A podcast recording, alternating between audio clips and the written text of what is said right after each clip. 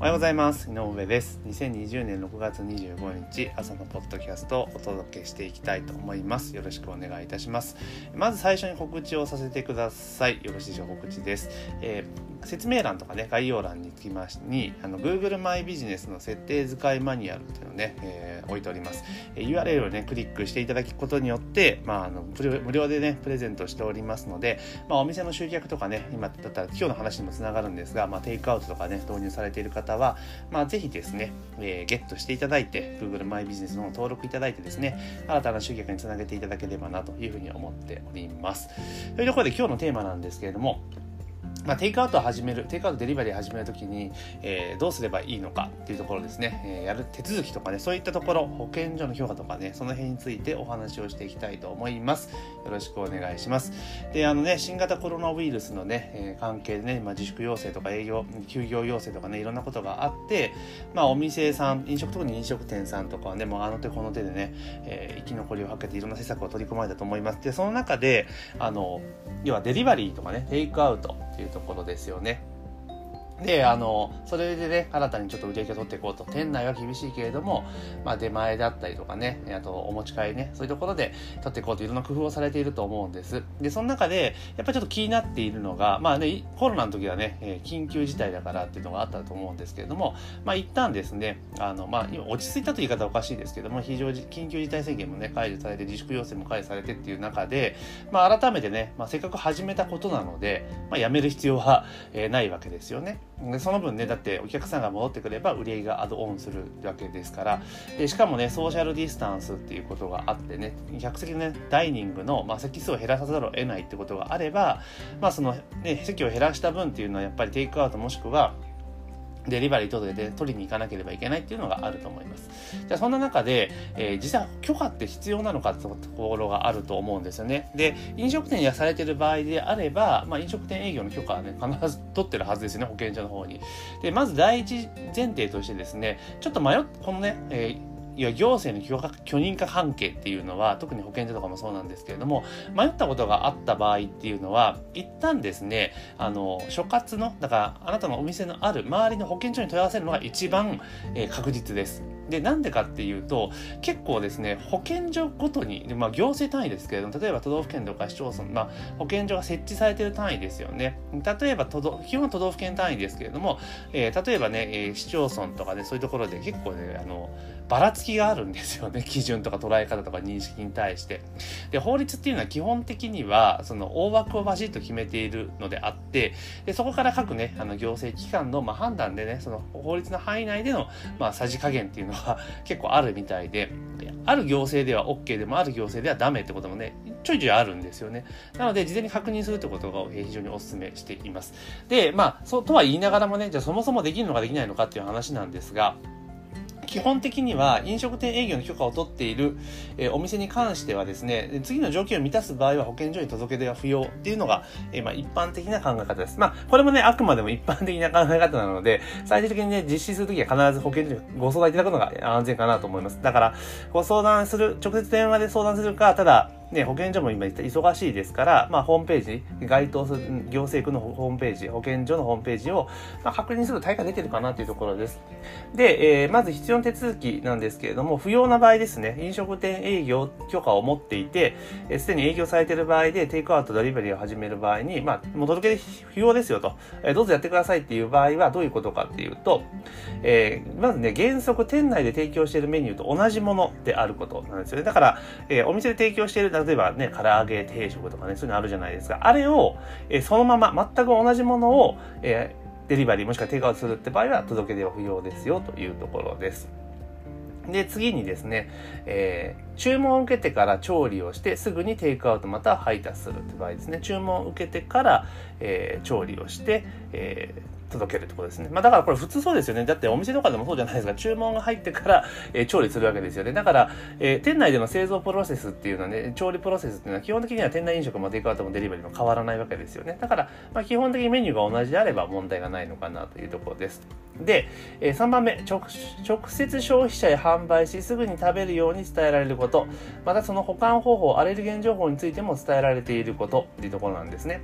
で、多分ね、ここで一番ネックになってくる。またすぐ食べるようにっていうのは当然ね、配達とか、え、紙とか1枚入れてきゃ済むことです。で、保存方法ですね、あの、冷蔵ですぐ食べられない場合は冷蔵で保管して保存してくださいとかね、何時間以内にとか、まあ時間を指定するのは多分ね、絶対安全かなっていうところがありますよね。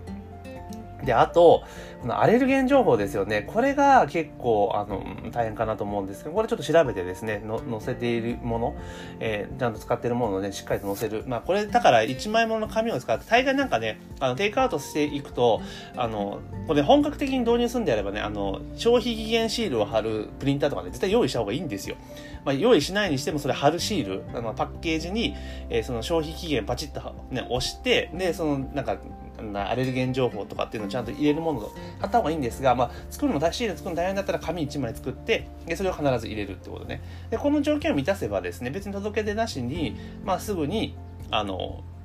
デリバリーとかね、テイクアウトを始めることができるっていうふうに、えー、保健所はね、基本的にはそういうふうに言っています。ですから、まあ、大抵の店っていうのはね、ちゃんとできるかなと。で、唯一ちょっとね、気になる、あの、な、あの、アレルゲン情報っていうところだけちょっと注意しなければいけないのかなというところです。ただ、えー、といやそういう方やですね届け出が必要な場合もあるというところなんですね。でこれはどういうケースかっていうと、まあ、あらかじめ大量に調理製造し、えー、包装保管して販売する場合これ要はですねあのさっきの、えー、許可がなく必要ないよっていう時は注文を受けてから作りますよっていうお話だったじゃないですか。だけれどもあらかじめ大量に調理製造し包装し保管して販売する場合 ややこしいですけど要は事前にですねバーたくさん作ってで、えー、もうパッケージしちゃうわけですよね。パッケージして、も要は俗に言うなんかお店とかで売ってるお弁当みたいな感じですね。で、セットして、で、保存して販売する場合。だから作ってすぐ売るってはなくて、ちょっと保存して販売する場合っていうのは、あの、許可が必要ですよってことなんですね。だから例えば、えー、例えばね、50食分ぐらい作ってね、えー、売るっていう場合はダメなんですよ。だから店頭に、まあ、あらかじめ作ったものをドドドッと置いて販売するっていうのは基本的にはね、あの、ダメなんですよ。ダメっていうか許可が必要なんですよね。だから結構だから店先であのお弁当ねお昼ランチ時作って詰めてる場合っていうのは許可を取ってたら全然問題ないんですけれどももし許可取ってなかったらあのいらぬところでねなんか怒った時にややこしくなっちゃうので、まあ、そういう場合はね必ず確認をされた方がいいです。あと別の場所ですね。え基本的に飲食店経営とかね、そういうの営業の営業許可っていうのはその場所でね、許可が取れるわけですよね。例えば、テナントを借りて、でそこで営業しますよって許可を取るので、そこ以外の場所で、あの、調理する、調理する場合ですね。まあ、これ、調理する場合ですよ。だからそう、だからお店ではあらかじめ許可を受けた場所で調理するのは OK なんだけれども、それ以外のところで、ね、調理するっていうのは基本的にはダメ、あの、ダメっていうか許可が必要。その別の場所での許可が必要ですよ。だから手洗い代がとかね、区画がっていう話になってくると思うんで、できませんよっていうところです。で、あと、えー、直接消費者ではなく、インターネット販売や別の施設で販売をする場合っていうところなんですね。これね、結構ね、あの、解釈が難しいというか、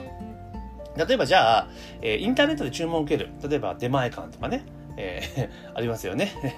えー、そういったもの、え、を使う、ウーバーイーツとかもそうか、なんだけれども、場合っていうところは、これはあくまでも、あの、別の施設、だから、移動して売るとかね、そういうのはちょっと置いといて、それはまあ当然許可いりますよって話ですが、あの、インターネット販売っていうところでいくと、ネットで注文を受けて、でそれから送るっていうパターンですよね。だから、あの、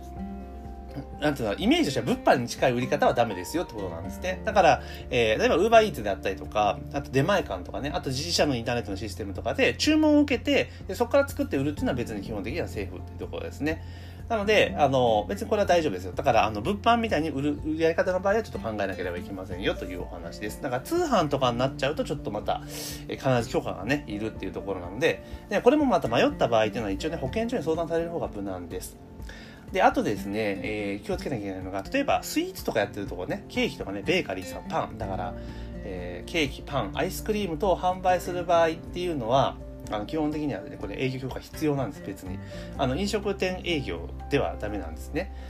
あの、菓子製造業っていうのがね、いるんですよ。で、菓子製造業とかになると、これも行政単位によって結構変わるんですが、えー、調理場が区画されているとかね、あの、そういった条件があるんですよね。うん。で、この辺もですね、例えばじゃあ、アイスクリームの場合ね、あの、既製品のもの、出来上がっているものを持ってきて売る場合とかは多分セーフなんですけど、これもやっぱ行政によって考え方変わってきますので、あの、スイーツ系を販売する場合はね、デリバリーする場合は必ず、あの、許可、許可というか、保険料にこれ相談される場合がいいですよね。で、あと、えー、店のメニュー以外ですよね。店にメニューがないもの。に関しては、えー、生の肉とかもね、魚とかね、そんな加工品等を販売する場合、だから、お店として商品として提供していないものを販売する場合は当然許可がいりますよっていうところですよね。だからこういう場合は、えー、事前にですね、保健所に相談をされるというところがいいのかなというところです。で、酒類のテイクアウトはね、酒類小売業免許、確かこれなんかちょっと緩和されてますよね。確か今次元措置で。まあ、この辺もですね、やっぱり国税庁とかね、ホームページとか行政機関の該当するね、ホームページをご確認いただけると、まあいいんじゃないかなというふうに、えー、思っております。というところでですね、あの結構、あの、このね、コロナ、ね、えー、新型コロナウイルス関連でね、テイクアウトとかデリバリーとかっていうとこ積極的に導入されているところもね、多いし、逆にですね、えー、導入しようかなと思われているところも結構あると思うんですね。その場合はですね、必ずその営業許可、えー、ちゃんとね、え、行政から、保健所から許可が下りているということをね、確認した上でやる方がね、安全です。で、なぜかというと、あの結局ですね、あの別に何もなければ何もないでね、あの、ギャンギャン言われることもない可能性はあります。食品衛生法でね、あの、検挙されるってこと、いきなり検挙されるってことは多分ないです。ただし、あの、やっぱり食べ物を取り扱うこととね、今後の季節的なことで考えると、まあ暑くなってくるわけじゃないですか。だから当然食品の劣化も激しくなるわけですよ。でそういった時になんか事故が起こってね、食中毒とか出してしまった場合に、許可を取ってないでやってるともういろんな本当大変ななってしまうんですね。で、あと、え当然ですね、飲食店をされている方の場合はですね、あの保険に入られてると思うんですね。あの、なんかね、食中とかそういった思ったんで、損害保険で多分入ってらっしゃると思うので、でこれもですね、一応、あの、確認してください。その、例えば、保険契約の段階ですね、あの、テイクアウトとかデリバリーを想定していないケースもあるわけなんですね。当然、その、テイクアウトデリバリーになったら、その、ね、リスクが高まるわけじゃないですか。なので、あの、保健所の許可とかね、相談とは、どう、と、と別にですね、あの、入ってらっしゃる保険会社にですね、今入ってる保険で、あの、デリバリーとテイクアウトね、そこの範疇まで、えカバーされてるのかどうかっていうのは、まあ、必ずですね、確認をしてください。あのね、これ自分、あの、結構ね、行政系の許可は取れてて OK と思っていても、例えばね、保険が、そのね、入った時って別にその、なんてうんだろう、飲食店やるってとこで入ってるから、テイクアウトとデリバリーって想定してないわけじゃないですか。だから、それが入ってない段階での保険だったら、もしね、テイクアウトとかデリバリーの商品で事故が起こった場合っていうのは保険適用外になっちゃうんですよね。そうすると大変じゃないですか。なので、必ずですね、あの、保険の適用範囲っていうのは、もう支給、これ大支給は確認ですね。あの、行政に怒られるよりも、そっちよりも危険な、危険というか危ないので、こっちをまず確認する。いう保険のね、適用範囲っていうのを、えー、確認するってことをね、強くお勧めしますというか、絶対進めてください。で、本当にですね、あの、ソーシャルディスタンスっていうことがね、えー、ね、もう定着しつつあるというか、まあ、ほぼ強制的に、えー、定着させられている感があるんですけれども、ただ、やっぱりですね、席数をね、以前のように店内にぎゅうぎゅうに押し込んでね、えー、回転率上げていくってことはなかなかもう難しいわけじゃないですか。だからある程度店内もゆとりを持たせて、